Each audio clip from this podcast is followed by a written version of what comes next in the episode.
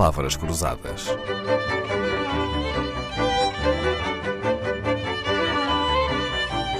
Porque quase tudo é uma questão de semântica. Sr. Professor João Carlos Espada, a liberdade de que fala no seu último livro, A Liberdade como Tradição, de que liberdade é que se trata?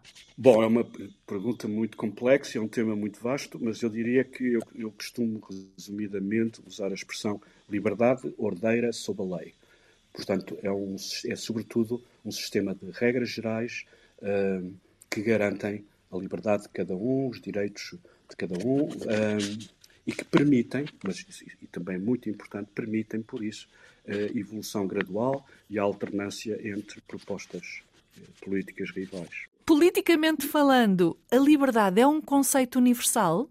É consensual? Bom, é, é outro tema muito importante. É, eu diria que é um conceito universal, suscetível de ser universal, no sentido em que não depende de, como tenho repetido, raças, etnias, situações geográficas, eh, etc. E será consensual? Mas, mas não é consensual. Há, há muita gente que acha mal a liberdade e, e também, sobretudo, Uh, há, houve vários conceitos diferentes de liberdade. Há um texto muito importante uh, do, de um dos autores que eu trato no meu livro, o Sir Isaiah Berlin, sobre dois conceitos de liberdade, uh, que é sobretudo para esclarecer a diferença entre o que ele chama liberdade negativa e a liberdade positiva. Mas isso, enfim, seria o tema para uma longa conversa, mas é uma distinção muito importante. Ficamos então com essas pistas de liberdade negativa, liberdade positiva. Nunca tinha ouvido essa expressão.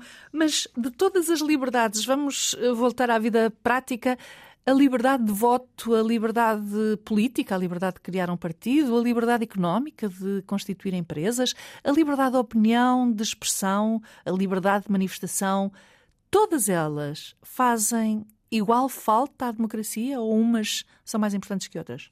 Uh, bom, eu penso que todas as que referiu são muito importantes, um, mas eu gostava talvez de recordar, uh, a propósito deste conceito fundamental de liberdade, uh, um primeiro-ministro britânico, William Pitt, em 1763, uh, portanto, permite-me sublinhar 1763, uh, 26 anos antes, já agora, da tão famosa e, a meu ver, equívoca Revolução Francesa de 1789.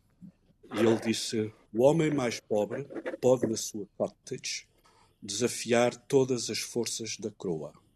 A cottage pode ser frágil, o seu telhado pode abanar, o vento pode entrar, a chuva pode entrar, mas o rei de Inglaterra não pode entrar. Todo o seu poder não se atreve a trespassar as fronteiras da pobre cottage protegidas pela lei.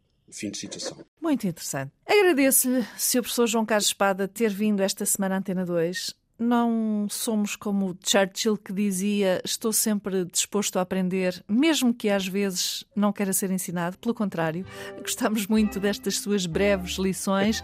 Estas palavras foram gravadas e sonorizadas por Henrique Lobo de Carvalho. Bom fim de semana.